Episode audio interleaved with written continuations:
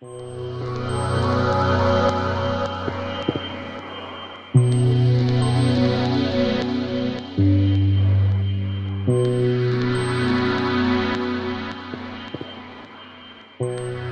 Bruno, herzlich willkommen zu Lachen und Weinen. Lieber Jakob, ich heiße dich auch willkommen. Dankeschön, lieber Bruno.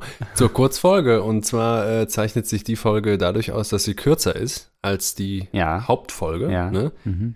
Könnte man auch Langfolge nennen. Ja. Äh, wir haben ein Thema. Wir Mhm. haben ein Zitat heute und einen Aufhänger Und 30 Minuten. und 30 Minuten. Äh, bevor wir die starten, Bruno, ähm, letzte Woche haben wir über Bildung gesprochen. Bildung ist ja nur heute auch äh, vor allem dafür da, einen Beruf auszuüben. Ja. Und Ah, ja. äh, Mhm. du möchtest äh, uns mitteilen, was du jetzt im Moment gerade machst. Ja, genau. Äh, ich habe ja mein erstes Buch als Fußnotenautor publiziert. Ja. Ähm, äh, war gar nicht so erfolgreich, wie ich dachte. Also ja, ich habe es gelesen. Fest mit gerechnet irgendwie, Ja. weil dann doch viele Leute gefragt haben, ja, worum geht's? Hm. Und, Was ist der ähm, Haupttext? Genau, ne? also was ist eigentlich dein Punkt? Was ist der Körper? Ne? Ja, also genau. zu dem Fuß. Ja, ja, ja, genau. Also worum geht es dir eigentlich oder was ist sozusagen das Zentrum deiner Fragestellung? Und ähm, wusste ich selber gar nicht zu beantworten. Mhm. Und deswegen habe ich es dann doch erstmal dabei belassen. Und ja, jetzt habe ich dann noch eben nochmal umgesattelt. Ähm, Diese Unermüdlichkeit von dir, das ist aber auch das, was mich immer wieder inspiriert. Ne? Ja. dass ja, aber dann- du mich ja auch, weil du ja auch unermüdlich bist darin. Ne? Ja, ich, ich finde aber schon, es geht von dir sowas aus, ähm, dass du, dass du dich nicht zufrieden geben willst. Ne? Und äh, Ja, ist du, richtig, ja. du sagst ja auch, auch wenn dann doch noch das ein oder andere Projekt mal nicht so ganz aus den Puschen kommt, ne? Ja. wie jetzt mit den Fußnoten, was ja auch wirklich schade ist, Ja, ähm, dann suchst du dir als nächstes trotzdem nichts, äh, was ganz bodenständig ist, sondern immer was, wo einen Ja. die Neugierde noch weiter treiben ja kann ich bin da vorher. wirklich wie so ein Getriebener, das stimmt schon, ja. Mhm. Wie alle Menschen im Kapitalismus. Was, was machst du denn jetzt? Ähm, ja, also ich bin äh, Tertiärliterat. Also wir sprechen ja heute über Sekundärliteratur. Genau, das ist unser Thema, Sekundärliteratur. Ja. Und es gibt aber eben auch die Tertiärliteratur, ähm, die beschäftigt sich ja damit dann äh, eigentlich einfach eine systematische Darstellung in Lexika und in Sachbüchern der äh, Positionen und Begriffe der Sekundärliteratur zu liefern. Also das ist jetzt, das gibt's. Ja, gibt's, ne? ich lache zu Unrecht, meinst du? Ja, ja, Okay. das, diese Absurdität ist nicht real. Ja. Ähm, das gibt es alles und äh, also Gibt es da ein bekanntes Werk aus der Tertiärliteratur? ja, also Lexika äh, der Literaturwissenschaft, Lexikum der Ah, das ist Tertiär. äh, das ist Tertiärliteratur. Weil da genau. sozusagen die Positionen zur Primärliteratur zusammengefasst werden. genau. Die Sekundärliteratur Also, wird genau. da also dann nochmal äh, verhandelt auf Ja. einem weiteren Standpunkt. Und ähm, meine Idee, also meine sozusagen auch meine, meine, mein Plan für die Zukunft oder so mein Zukunftsprojekt ist eigentlich, dass man jetzt mehr und mehr in die Quartärliteratur ähm, sich hineinarbeitet, weil das, glaube ich, wirklich einfach äh, der, der Zweig der Zukunft sein wird dann Ja. oder der Weg der Zukunft. Der Zukunft, welcher Zukunft jetzt? Ähm, unserer. Also ich glaube, dass einfach, wenn jetzt eine gewisse Masse, eine gewisse Quantität an Tertiärliteratur da ist, dann ist es auch wieder sinnvoll und vielleicht auch sogar notwendig, dazu auch wieder eine Literatur zu verfassen, die das dann wieder von einem zweiten Standpunkt äh, in, äh, in die Perspektive nimmt, Von einem dritten. ins Auge nimmt. Vierten. Aber das ist ja dann der zweite wieder vom ersten. Ne? Genau, also wenn quasi der erste Standpunkt ist ja der, den der zweite auf den ersten wirft. Ne? Und deswegen hätte ich Mhm. jetzt gesagt, der, der, die, der, der dritte Standpunkt ist der, Ja. den die Quartär, Quart, Quartier, wie, wie sagst du, Quart, Äh, äh, Quartär. Quartärliteratur einnimmt. Ja, ja, genau. Aber also das hat noch nicht Gestalt angenommen, aber ich glaube eben, äh, dass das äh, einfach zukunftsweisend ist, weil das im Grunde eine Frage der Zeit ist, bis dann auch die Tertiärliteratur einfach abgegrast ist. Ne? Ist eine Frage der Zeit, ja. Ja, Bi- bis- Oder die, äh, bis, bis, bis die Quartärliteratur Notwendigkeit wird, ist eine Frage der Zeit. Ja, Weil es, es geht also nur um die Masse an Tertiärliteratur, die dann eben wieder Ja. bedingt, dass man sich erstmal in der Tertiärliteratur zurechtfinden können muss, hm, um zur Sekundärliteratur fortschreiten zu können, die ja dadurch nochmal einen Genau. ganz anderen, ganz originellen, ganz originalen Status ja, erhält. ja. Ähm, und äh, wie, wie, ähm, wobei jetzt, Bruno, ich sag jetzt mal kurz was an und dein Beruf führt uns ja dann direkt eigentlich in unsere Diskussion, die auf 30 Minuten Hm, begrenzt sein soll. hm, Ähm, und zwar, was ich letzte Woche schon gesagt habe, dass wir uns eine Sommerpause nehmen bis Anfang September. Mhm. Und ähm, vielleicht kurz vor Ende dieser Sommerpause auch schon aufmerksam machen auf unsere neue Website und äh, unser, unser dortiges Angebot. Und ähm, das sei hiermit nochmal gesagt. Mhm. Ja, und dass wir uns natürlich sehr darüber freuen, wenn ihr ähm, gerade diese Folge äh, teilen wollt, zum Beispiel mit, mit äh, Leuten aus dem Wissen- Wissenschaftsbetrieb, die ähm, Sekundärliteratur besonders angeht, die vielleicht Mhm. Sekundärliteratur besonders lieben, Mhm. sie der Primärliteratur vorziehen. Vielleicht auch etwas für Tertiärliteraten. Vielleicht haben wir unter unseren Zuhörern Tertiärliteraten, ja, Ja. die vielleicht irgendein, irgendein Kompendium mit herausgeben. Mhm. Ähm, weil so ein bisschen wird es, glaube ich, auch das Experiment, äh, wie weit uns unsere Fähigkeit, uns selbst zu unterhalten, auch durch so ein Thema tragen kann, ja. Und es ist aber auch ein Thema, was Relevanz hat und es ist ein frustrierendes Thema mitunter und deswegen beginnen jetzt unsere 30 Minuten. Bruno, äh, Ja. ich habe mich eben selber ausgebremst. Wie weit ist denn nun jetzt, wenn man mal diese Logik immer weiter durchdekliniert, der Mhm. Weg von der Quartärliteratur bis zur Primärliteratur? Kommen Ja. wir überhaupt noch zum Text? Ja. ja, ja, ja. Große Frage. Große Frage. Wirklich große Auch Frage. schon eine Frage mitunter der Sekundärliteratur, Ja. ne? Absolut. Und es, ich meine, man kennt es ja selber aus dem Studium, gerade bei einem geisteswissenschaftlichen Studium, wenn man dann sein Literaturverzeichnis anlegt, kommt man ja manchmal schon in Verlegenheit, was ist jetzt Quelle und was ist Darstellung? Also was ist Primärliteratur und was ist Sekundärliteratur? Ja. Weil manchmal lässt sich das wirklich gar nicht mehr so genau sagen. Ne? Also seit, seit allen Zeiten äußern sich ja auch die großen Autoren, die original geschaffen Mhm. haben, über andere Autoren und setzen ihre Argumente zusammen Genau, daraus, äh, genau. geben Standpunkte wieder, verschiedene und so weiter. Und trotzdem sind das ja jetzt dann Kein keine, Meister ist vom Himmel gefallen, die setzen sich alle miteinander. Ne? Die schreiben ja keine. Sekundärliteratur, sondern Ja. ähm, das heißt, äh, äh, Sekundärliteratur ist ja nicht allein dadurch bestimmbar, dass jemand aus sozusagen sekundär nachgeordneter Position sich über andere Positionen, die dann allein in diesem Kontext die primäre werden, Mhm. Primäre werden, sondern äh, es ist ja irgendwie muss es ja auch eine eigene Gattung sein, oder? Und dann Ja. haben wir es ja mit einem sehr neuen Phänomen zu tun. Ich würde sagen, es lässt sich dann doch ganz gut erstmal äh, unterscheiden, wenn man einfach sagt, dass die Sekundärliteratur wirklich nur respektive eines anderen Textes über etwas spricht. Also, dass dann eben der Primärtext einer ist, der sozusagen als seinen eigenen Primärtext das Leben, die Welt, äh, Erfahrung als solche hat, aber eben nicht einen anderen Text. mhm. Also sozusagen sekundär, primär ist ein intertextuelles Verhältnis oder Sekundärliteratur Mhm. ist allein intertextuell, hat eine allein intertextuelle Quelle, äh, während der Primärtext eben ein aus der Differenz von, von Welt und Text hervorgeht, ne? könnte man sagen. Und da lese ich dann jetzt erstmal unser Zitat, was wir als Aufhänger nehmen, vor. Es ist von Michel de Montaigne. Michel de Montaigne, ähm, er taucht häufiger bei uns auf. Ein unerschöpfliches Reservoir an klugen Sätzen Mhm. und äh, auch an, an seltenen äh, Lebensweisheiten, äh, die, die in der Philosophie nicht allzu häufig vorkommen. Ähm, jetzt habe ich unsauber gearbeitet und hätte vielleicht Sekundärliteratur konsultieren sollen. Äh, ich habe mir nämlich ähm, die Stellen rausgeschrieben, ohne mir rauszuschreiben, wo sie waren und auf die Ah, ja. Schnelle habe ich das jetzt nicht mehr gefunden. Ähm, das sei mir vergeben. Äh, das sei dir vergeben. Danke. Was er aber sagt ist, es gibt mehr Bücher über Bücher als über irgendeinen anderen Gegenstand. Wir machen nichts, als einander zu glossieren. Alles wimmelt von Kommentaren. An Autoren aber ist großer Mangel. Ja. So, wir haben hier eine Bestimmung des Gegenstands der Sekundärliteratur, nämlich Bücher. ist das zutreffend, Bruno? Ja, also ich meine, jedes Buch ist ein Buch, ne? Also, also äh, alle, alle Literaturen, ob jetzt äh, primär, sekundär oder tertiär, sind ja Bücher.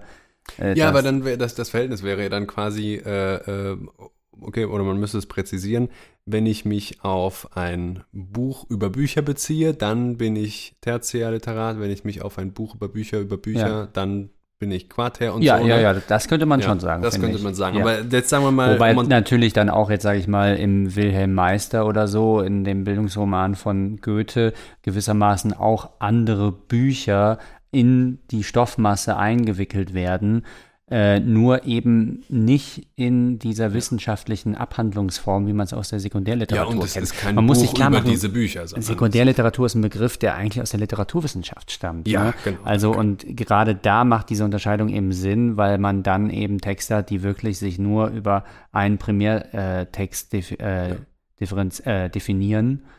Und so entsteht die Unterscheidung eben auch dann von Primär und Sekundär, dass es eben die Texte gibt, äh, die nicht über andere Texte sprechen und solche, die das eben nur tun. Ja. Äh, äh, wollen wir uns dann darauf einigen? Es ist also ein Phänomen äh, im, im geisteswissenschaftlichen Prinzip? Ja, äh, ich- äh, äh, Betrieb? Genau, ich würde gerade das sagen, dass das was Geisteswissenschaftliches in erster Linie ist, ja. Mhm. Weil, also, das finde ich auch so faszinierend, dann, wenn ich bei meinen äh, Kommilitonen äh, in der Naturwissenschaft dann mal irgendwie ähm, dabei bin, dann äh, ähm, realisiere ich, wenn die von ihren Projekten dann sprechen, die machen ja eigentlich immer Projekte, in der Mhm. Regel sind in Arbeitsgruppen dann immer, Mhm. dass die jetzt wirklich gerade dabei sind, etwas Neues zu entdecken. Ja, ja, die bauen, die haben dann irgendein Experiment aufgebaut. Das Ja. ist, wird jetzt so das erste Mal Ja. durchgeführt. Die sind sozusagen am Rande des Wissens irgendwo und Mhm. da könnten sie jetzt gerade wirklich einen Schritt weiterkommen. Mhm. was in der Geisteswissenschaft ja dann doch nicht ganz so Ja. ist. Also schon, es geht natürlich auch dann in jeder Dissertation, hat man den Anspruch, dass man da jetzt was Neues liefert. ja. Aber wenn man dann mal äh, intellektuell redlich ist, dann ist es doch ganz oft Dann hat so, man dass da eine lange erstmal Fußnote geschrieben. ja, genau. Und dass vor allen Dingen ja auch, diese ganzen Dissertationen dann immer losgehen, dass da dann erstmal irgendwie gesagt wird, dass ja alles, was bisher in der Forschung da gesagt worden ist zu, was weiß ich jetzt, dem Autor Goethe oder so oder Schiller, ja eigentlich Humbug ist oder doch irgendwie defizitär oder irgendwie doch nicht ganz vollständig und dass man jetzt nochmal die Sache doch aus einem ganz anderen äh, Blickwinkel betrachten müsste und das doch eigentlich erst das Entscheidende sagt. Mhm. Und da denke ich mir, also es kann doch nicht sein, dass das jetzt alle von euch sagen und ihr alle recht habt. Mhm.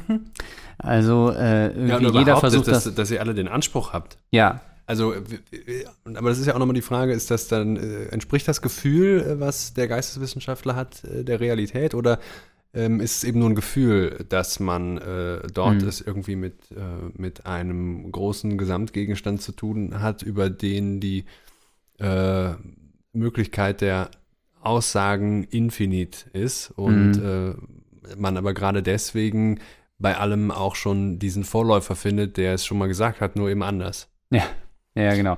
Also da, da natürlich dann äh, mal ein bitteres Zitat von Sloterdijk. Äh, Geisteswissenschaft äh, ist die Kunst der Paraphrase. Ja, Kunst der Paraphrase, dann kommt es am Ende wieder auf den Stil auch an. Ja. Also ich meine, da, du weißt klar, äh, die Idee ist klar, warum das jetzt so, äh, so übel ist, ne? Also, weil da wird dir ja im Grunde alles genommen, du wirst, ja- wirst ja komplett äh, impotent gemacht im Grunde. Mhm. Also alles, was du da leistest, ist im Grunde eine Paraphrase von dem, was schon längst gesagt wurde und wahrscheinlich auch besser und irgendwie Ja. äh, wertvoller. Und Ja, und dass, dass wir also dann in, in, in unserer anhaltenden äh, Betriebsamkeit noch Texte zu verfassen, alle nur in der Philosophie jetzt zum Beispiel Fußnoten zu Platon schreiben, das ist ja ein Gemeinplatz, ne? aber Mhm. äh, was Sloterdijk da sagt, spiegelt ja doch das, äh, die Alltagserfahrung äh, an der Universität heute wieder. ja, Irgendwie muss in irgendeiner großen vergangenen Zeit schon mal alles Wesentliche niedergeschrieben worden sein. ja, Und das studieren wir jetzt, ja. Also Ja. und darüber schreiben wir jetzt. ja.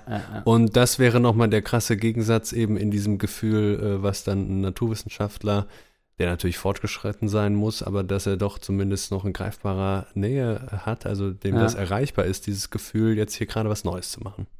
Ja, man kann das auch, also diese ganze Problematik, die damit zusammenhängt, zum Beispiel auch an dieser Entstehung, ähm, an der Entstehung der neueren deutschen Literaturwissenschaft abstehen, also historisch, weil damals dann, als jetzt vor 200 Jahren dann irgendwie die Romantiker oder äh, Goethe eben ihre großen Werke in die Welt setzten, äh, erstmal ein großer, großer Rechtfertigungsdruck da war, dass es jetzt nochmal eine neuere deutsche Literaturwissenschaft geben sollte, Ja. die sich dazu dann auch nochmal verhält und dazu auch nochmal einen gigantischen Kommentar ablässt. Ja.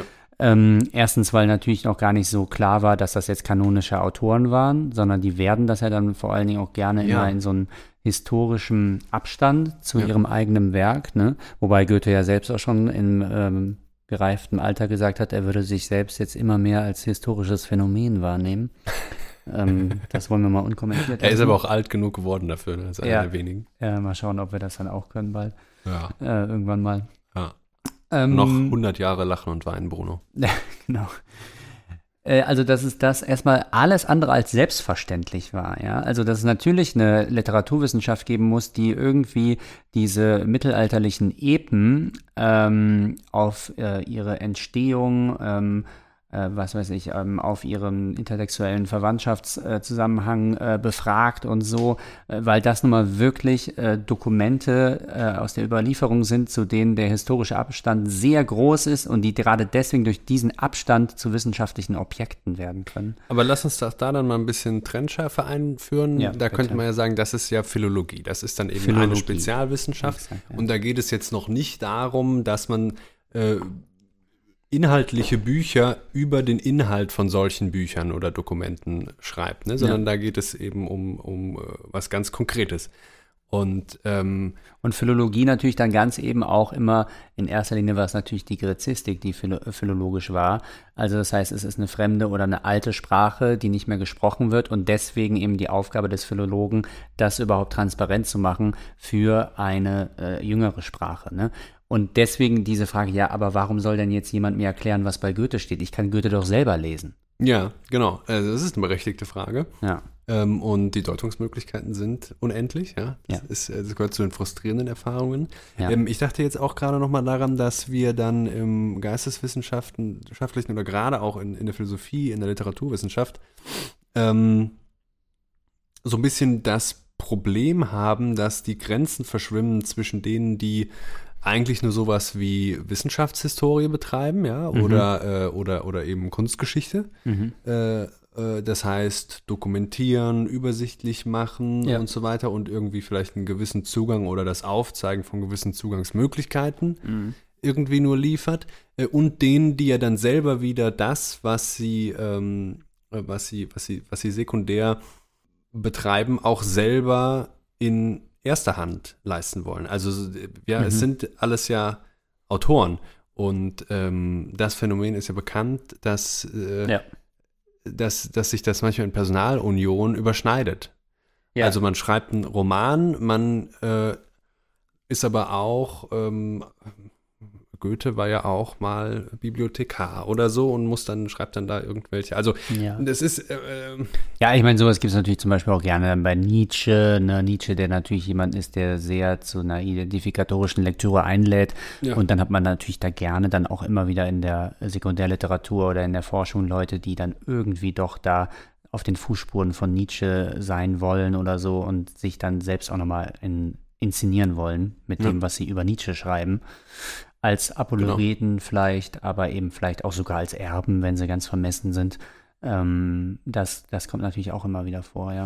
genau, und, und, und gerade da ja dann eben eigentlich wieder dem Trieb folgen, den ja der Autor gehabt haben muss oder die Autorin, nämlich selber Autor von einer originalen Idee zu werden, nur eben über Ja, die Ideen, die Genau. Gedanken, die da schon niedergeschrieben sind. Also, aber lässt es sich darin dann wirklich auflösen? Die Unterscheidung macht ja Montaigne. Ne? Also ist alles Mhm. wimmelt von Kommentaren an Autoren, aber ist großer Mangel. Also er Mhm. spricht Mhm. den Autoren, äh, die die einfach über einen Autor schreiben, die Autorschaft ab Ja, und was sagt, ja in gewisser Weise im Mittelalter nur getan wurde. Also weil im Mittelalter ist ja in der Philosophie gewisserweise ein einziger Kommentar zu Aristoteles. ne? Ja, ein, ein, ein, Und genau. Platon. Und das, aber das ist ja, das ist ja nochmal, das macht es, das macht es uns eigentlich nochmal schwieriger. Ja, äh, teils die großen, zum Beispiel vor allem auch die arabischen, aber auch die jüdischen Philosophen des Mittelalters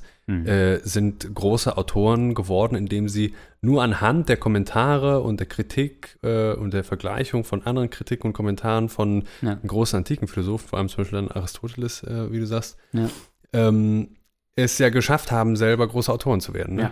genau. Und, da Und das müsste ja jetzt- eigentlich ausgeschlossen sein. Ja, exakt. Aber da wird es doch jetzt auch interessant erst. Ja. Also, weil äh, es doch offensichtlich auch heute noch so ist, dass es einfach äh, da kann man von mir aus auch Sloterdijk nehmen, weil Sloterdijk ja jetzt in gewisser Weise auch jetzt nicht alles neu erfunden hätte, sondern mhm. manchmal einfach Bücher schreibt, die so unfassbar geistreich sind und die mhm. so geniale Formulierungen haben und einfach bestimmte Begriffe so genial paraphrasieren, dass die Paraphrase einfach zu gut ist und damit schon Anspruch aufs Original hat, sozusagen ja. aus dem epigonalen Status, den sie sich einfach grundsätzlich, der konstitutiv für sie ist, heraustritt und einfach etwas äh, Kongeniales geschaffen hat.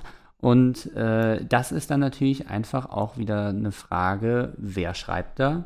Ja. Und ähm, ja. ja. sehr schön gesagt. Und dann haben wir aber natürlich äh, einfach nur wieder das Grundproblem, nämlich was ist gute, was ist schlechte Literatur. Genau, es Sprache, gibt nur gute gutes, und schlechte Denken. Bücher, ne? War das nicht Nietzsche? Es gibt nur gute und schlechte Bücher. Wie war das nochmal? Es gibt keine. Nee, das war Oscar Wilde oder so. Es gibt keine bösen oder schlechten Bücher. Es gibt nur gute und schlechte. Ah, ja, gut, kriege ich jetzt nicht Also gut und schlecht ist natürlich gegenüber der moralischen Unterscheidung gut und böse bei Nietzsche, ne? aber das ist jetzt nicht auf. Ich glaube, das ist wild, aber ist egal. Ähm, ja. Haben wir mal so ein Halbzitat aus dem Halbbewussten jetzt ja, auch gebracht. Das Hat dürfen wir hier. Hatten wir noch nie, ne? Ähm, Was heißt das dann? Äh, es gibt, es gibt, also äh, wenn, wenn jetzt ein, ein Buch über Bücher, was eigentlich erstmal Sekundärliteratur dem Verhältnis nach wäre, ja. so gut sein kann, in der Art und Weise, wie es über Bücher spricht, mhm. dass es selber Primärliteratur wird, dann haben wir es nur noch mit einem Qualitätsunterschied zu tun und dann gibt es eigentlich keine Sekundärliteratur, oder wie? Ja, man kann vielleicht auch, wie bei Hegel diesen Qualitätssprung es ja auch gibt, kann man da vielleicht auch in der äh, diese, diesen Sprung von Sekundär- zu Primärliteratur auch irgendwie beobachten, dass einfach ab einer bestimmten Quantität an genialen Paraphrasen ein Denken anfängt, eigene Maßstäbe zu setzen, für die man dann wiederum Sekundärliteratur produzieren kann, weil es einfach zu gut ist und zu originell und zu neu und zu anschlussfähig, mhm. als dass man sagen könnte, ja, das ist einfach nur äh, ein Kommentar zu diesem Text oder so. Mhm. Also das heißt am Ende, Selbstdenken. Ne? Also wer dann selbst ins Denken kommt und in die Überlegung und so, mhm. äh, und das dann irgendwann so eigenständig ist, dass es den Boden verlässt, auf dem es vielleicht an, angefangen hat, äh, irgendwie Fuß zu gewinnen und so, mhm. dass dann das Werk des anderen einfach nur ein Ausgangspunkt ist oder so, ne? Das haben wir ja, wie gesagt, auch in jedem Primärtext. Äh, dann kann man einfach, aber natürlich, das ist eben die Geisteswissenschaft, da gibt es keine exakten Grenzen. Ne? Das ist natürlich ja, und, alles auch eine Frage der Kritik am Ende. Ne? Du hast aber recht, denke ich. Ne? Also wer, wer so konsequent und so gut das schon Gedachte selbst gedacht hat, ja. der zwingt ja auch wiederum dann die Leserin äh, zum Selbstdenken ja. Und das ist vielleicht wirklich was, da sind wir jetzt dann bei der Lektüre Erfahrung, was eben die Sekundärliteratur zu einer solchen macht, dass sie das nicht ja. tut.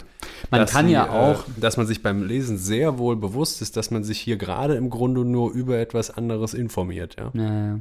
Man kann das ja im Grunde auch an der Biografie einzelner Autoren ähm, verfolgen, wie sich im Grunde auch der Übergang von Sekundär zur äh, Primärliteratur dann bei denen vollzogen hat. Äh, da ist zum Beispiel auch jemand ähm, wie, wie Benjamin dann mit seiner Dissertation, der das einfach dann alles, äh, was da bei den Romantikern gesagt wurde, so genial auf den Punkt bringt, dass wirklich da was Neues entsteht und dann am Ende nochmal 20 Seiten ein Kapitel hinzufügt, wo nur seine eigenen Gedanken kommen, die aber das nochmal alles, was davor kam, in ein so neues Licht setzen, mhm. dass man einfach anfangen muss, äh, darüber nachzudenken, ob das jetzt nicht schon wirklich ein neuer Zweig ist, der sich da gerade öffnet. Mhm. Genauso hat zum Beispiel, äh, hat zum Beispiel auch dann Hegel am Anfang ja nur immer wieder reproduziert, was jetzt gerade äh, auf ähm, so der, der Rand des Wissens seiner Zeit ist, also was gerade die großen Fragen in der Philosophie sind. Und er hat dann 500 Seiten Glauben und Wissen, so die ersten Sachen vor, der, vor seinen großen Würfen. Ne? Ja. 500 Seiten Buch, wo der dann einfach nur die großen Fragen von Kant bis zu Fichte so zusammenfasst, auch noch von Schelling, dass das aber einfach so gut ist und dann selber nochmal auch ein, zwei Kapitel selbst hinzuschreibt, dass man äh, schon merkt, okay, da entsteht schon was Neues. Mhm. Das, man muss sich das organisch vorstellen. Das ist wie eine Pflanze, wo dann äh, schon man sehen kann, dass bald da die Blüte knospen wird, ja. aber sie ist, hat sie noch nicht ganz geöffnet oder ja. so. Ne? Das sind organische Prozesse auch. Man mhm. landet, also es gibt natürlich dann auch diese totalen Überflieger, die dann mit dem ersten Satz irgendwie direkt in der Primärliteratur sind. Ja gut, ja, aber, aber, das sind vielleicht auch eher die Dichter, ne? Das sind die Dichter. Würde auch sagen, so, bei, bei, bei, bei der Philosophie, die sich ja immer auch als Wissenschaft äh, ja. begreifen muss, da gibt es, würde ich sagen, schon auch so eine Evolution der Gedanken. Ja. Ne? Oder noch ein Beispiel. Der großen Gedanken. Oder der, der wenn man noch mehr Metaphorik bedienen will, ne? also äh, große Gedanken müssen ausgetragen werden, die haben eine Geburt und so weiter. Es gibt ja dieses unverschämte Zitat von, äh, ähm, von Schleiermacher, der dann gesagt hat, dass es ja die Aufgabe des Verstehens wäre, dass äh, man den Autor besser verstehe als er sich selbst. Mhm. Ähm, äh, was ja, was ja eine äh, vermessener Anspruch ist, ein maßloser Anspruch. Äh, mit dieser, mit, mit der, beginnt mit einer Theorie der Textdeutung und Auslegung äh, auch die Sekundärliteratur? ja, ganz oft ist es ja eben so, das, was ich eben gesagt habe. Und so ein anderes Beispiel ist auch dann, glaube ich, Schelling über das Wesen der menschlichen Freiheit, wo er dann auf den ersten 60 Seiten einfach äh, das ganze System von Fichte, also ein gigantisches System, wo er sein Leben dran gearbeitet hat, so genial auf den Punkt bringt, dass der Fichte eigentlich sozusagen sein, Hand, sein Handwerk dem gelegt wurde und er gar nicht mehr weiter wüsste. So. Und dann kommt aber der Schellinger und sagt dann, ja, ja, aber hier geht es ja jetzt erst los. Mhm. Ne? Mhm, mhm. Also, dass er sozusagen in der halben Zeit oder in einem Bruchteil der Zeit den gleichen Weg abgeschritten ist, mhm. den gleichen Gedankenweg abgeschritten ist und dann aber noch 100 Punkte dahinter setzen kann oder so. Also es sind eigentlich auch oft oder vielleicht sogar konstitutiv andere, die das eigene Werk zu Ende bringen in diesem Sinne. Ja. Die, die äh, in, ja. in, einem sekundären Verhältnis zu dem, was man selber gemacht hat, ja. stehen äh, und ähm, ja, ob die dann darüber noch weiter hinausgehen oder nicht oder ob, um mein Werk zu Ende zu bringen, die dann auch darüber hinausgehen können müssen, sei mal dahingestellt, aber ähm, das wäre natürlich nochmal ein ganz großer Eigenwert von diesem Sekundären. Ne? Also ja, ja. sekundär insofern, als dass der Bezug auf das schon Gedachte ja da sein muss, damit es überhaupt losgehen kann und ja. nicht irgendwo ansetzt, wo man schon längst war. Genau. Ähm, und dann.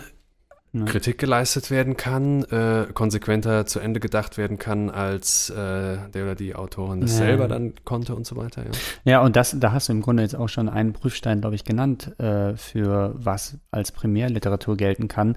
Nämlich eben das, wo man sagt, das sind einfach, da kommen Sätze oder Gedanken vor, die sind unendlicher Anwendung voll, ja. Mhm. Das ist, glaube ich, so ein Begriff aus der Romantik ja, auch. Und? Also, wo man einfach nie mit fertig will, womit man nicht zu Rande kommt, ja. Also ja. auch ja so ein Werk jetzt wie, wie das, was Nietzsche da hinterlassen hat, irgendwie, ja, diese, diese gigantische Parenthese, die da irgendwie vor dem 20. Jahrhundert von dem, äh, diese riesige Sprach, Sprechblase, die da äh, erzeugt wurde das ist ja auch etwas, womit man nicht zu Rande kommt. Ja, während man jetzt bei einem Sekundärwerk immer sagen könnte, ähm, ja, ähm, das und das sind die Voraussetzungen, das und das sind die mhm. Folgen und äh, die Ergebnisse. Mhm. Äh, das kann man irgendwie schon noch abstellen auf bestimmte mh, mm, Eigenschaften und so weiter. Ja, und, und das lässt sich auf Quantitäten. Irgendwie gliedern in dieser gewissen Weise und genau. äh, da gibt es ein Schlusswort und dann ist es auch rum. Ja, genau, genau, genau.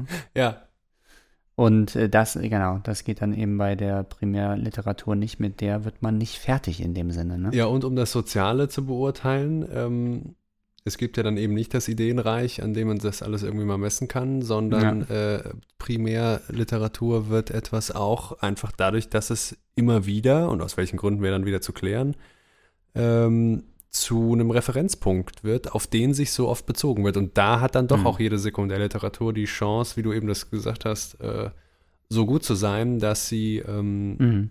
dass sie Referenzpunkt für was auch immer wird mhm. und dann eigentlich den Status wechselt. Ja? Mhm. Mhm. Denken wir jetzt da mal an, an Reckwitz zum Beispiel, also wo ja. man eigentlich so ein sehr, ja. sehr sachliches, auch sehr informations- und stoffreiches Buch einfach ja. hat äh, was äh, ganz viel äh, schon gedachtes und, und ja. geschriebenes ja. auf eine Weise zusammenfasst und mit, mit äh, ja. einigen, aber nicht so vielen originellen Gedanken und Deutungen äh, würzt und, und, und, und spickt.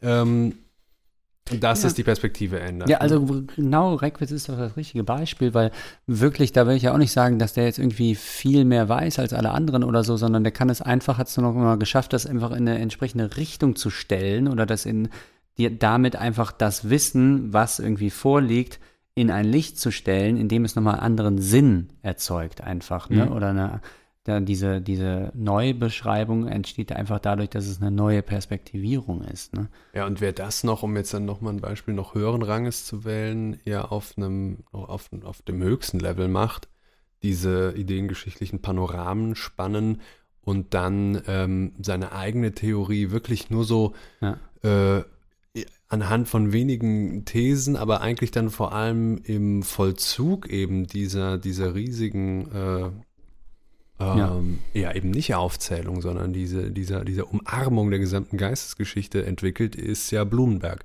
Ja. Also da ist eben ja. auch so ja, diese Erfahrung, da ist Philosophie ist eine Mischung aus.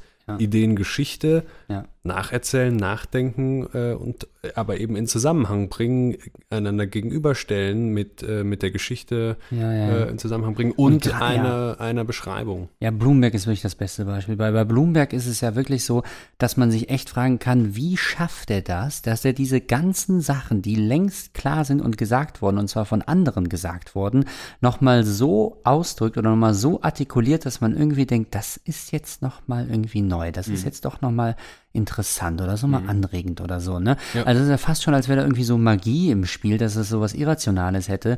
Ob es dann der Stil am Ende ist, die Wortwahl oder wie schafft er das, ne? Ja, und wenn wir nochmal an unsere Bildungsfolge denken, ein Gelehrter, der wirklich nochmal das Gelehrtentum ernst ja. genommen hat. Ja, also diese, diese, diese, ja. äh, so heißt eine, eine Biografie über ihn, äh, der vollkommene Leser war. Mhm. Also wirklich sich vor der keiner. Der absolute Leser. Der ja. absolute Leser, danke.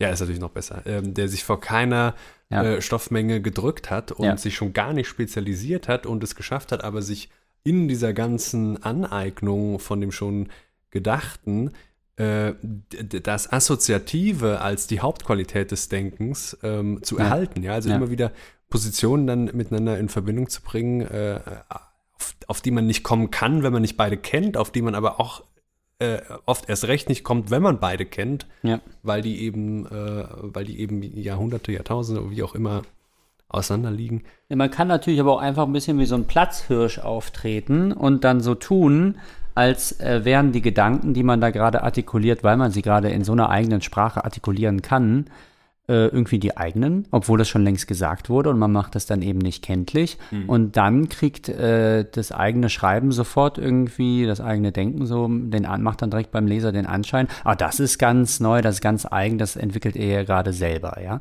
Also Adorno wäre so ein Beispiel, äh, ja. der irgendwie ja. so ein Drittel seines Werkes ist einfach Benjamin verdankt und er hat es nicht kenntlich gemacht. So, ja. ne?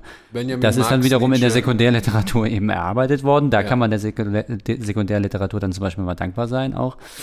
Ähm, ja.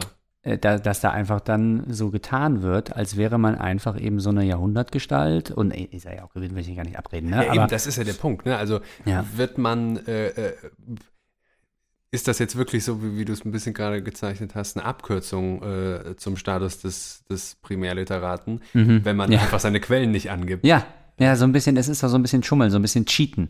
Aber ähm, ja, dann, dann ist eben doch, dann ist es ja auch wieder gut, dass es dann dieses Heer an, an, an, ja. an Beobachtern gibt, die dann sagen würden, ja. nee, äh, nur weil du jetzt nicht angibst, dass das schon gesagt wurde, äh, ist natürlich der Gedanke immer noch super. Ja.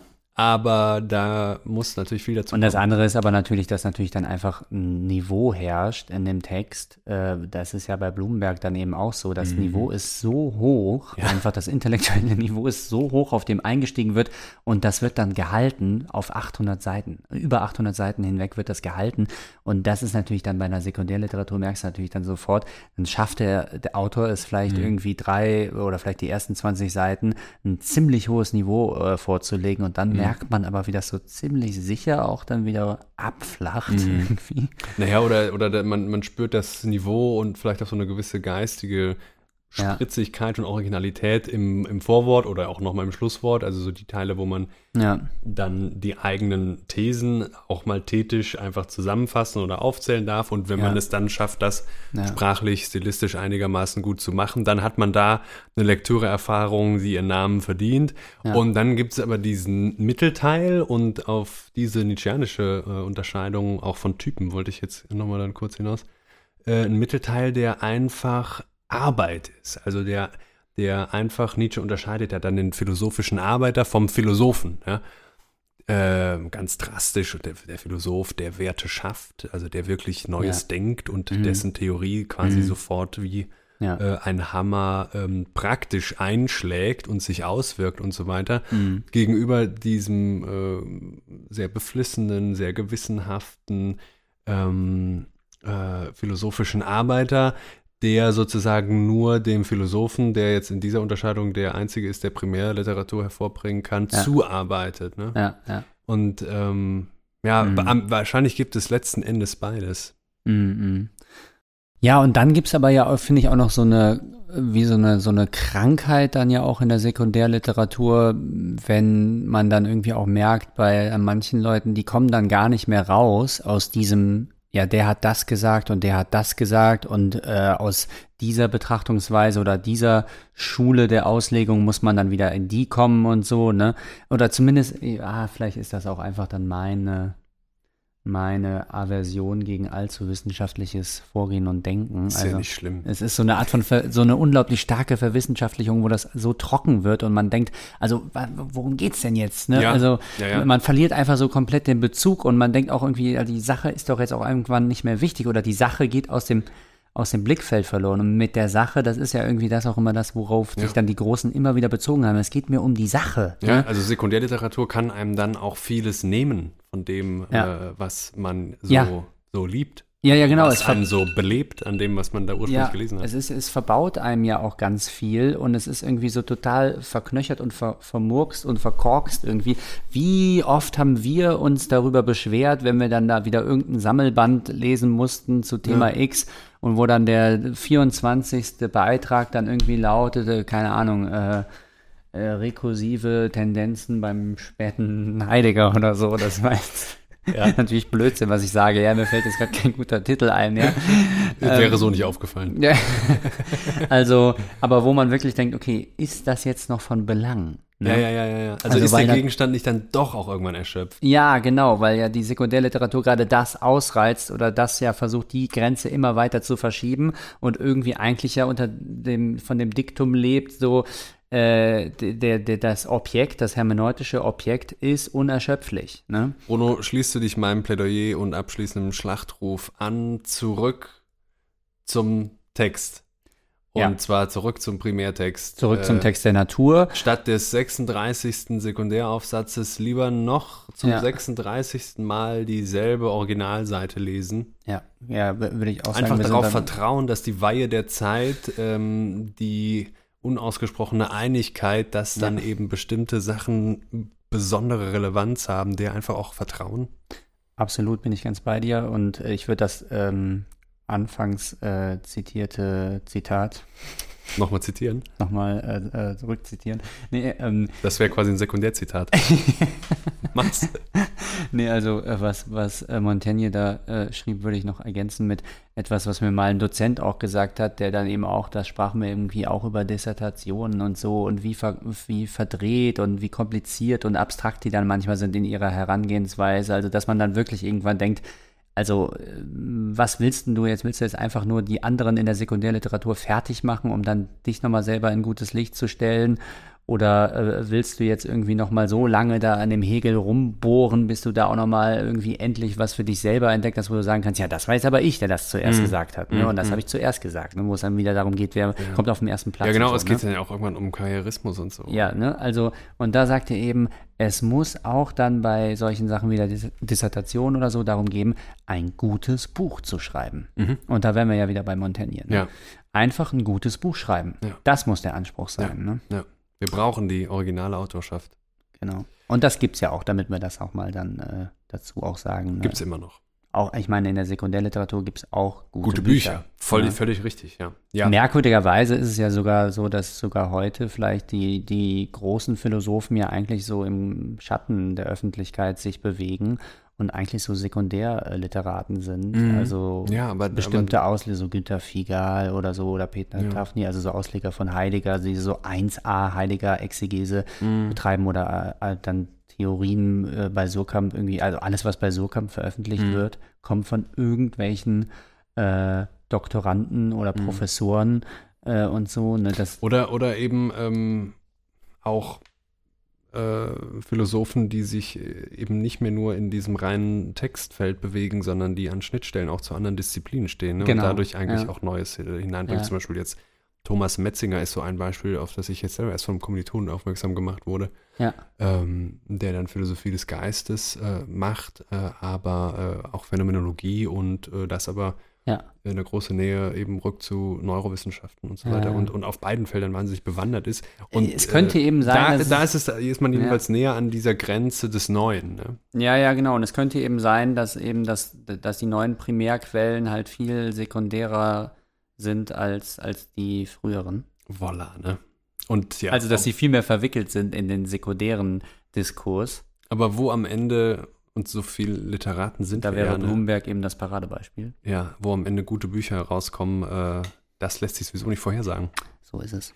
Es hat eben gebimmelt, Bruno. Äh, ja, es Sekundärliteratur, es gibt sie und es gibt sie nicht und äh, wir, wir brauchen sie und wir hassen sie aber auch und Ja. trotzdem schreiben wir sie ja auch irgendwie. Ne? Also man, Damit wir ja Jedenfalls auch, am auch. Ende des Tages, damit wir auch weiterhin teilnehmen können, ne? es geht, es geht auch darum. Um das mal ganz hart zu sagen. So, wenn du noch ein bisschen am Tisch wackelst und Ah, am ja. Mikrofon, Ja. Mhm. bedanke ich mich bei dir ganz, ganz herzlich. Wir machen jetzt die erste offizielle Pause in unserer Karriere. Ne? Wir Ja. sind jetzt in der Sommerpause. Äh, Welche Karriere? Ja, sagen wir es jetzt mal so. Ne? Ja, ja. Und ähm, Besser sagt man, man hat, besser sagt man, man hat eine, als äh, dass man sagt, Genau. man, man hätte keine, ne? Genau, sonst würde man einfach nur Pause machen. Ja, von genau. was denn? Dauerpause, ja. Äh, kommt gut durch die Hitze, die uns wahrscheinlich bevorbesteht. Mal gucken, was das Klima so Ja. in petto hat. Ähm, einen schönen Sommer und dann freuen wir uns, wie gesagt, auf eine Packung an Neuigkeiten, Ja. wenn wir Wir, wiederkommen. ich kann schon, glaube ich, versprechen, wir werden äh, dann auch in dem, nach dem Sommer einen Gast haben. ja, sehr schön. Ja. Sehr schön, wenn wir das jetzt schon wissen. Bis dahin, macht's gut. Bis dann.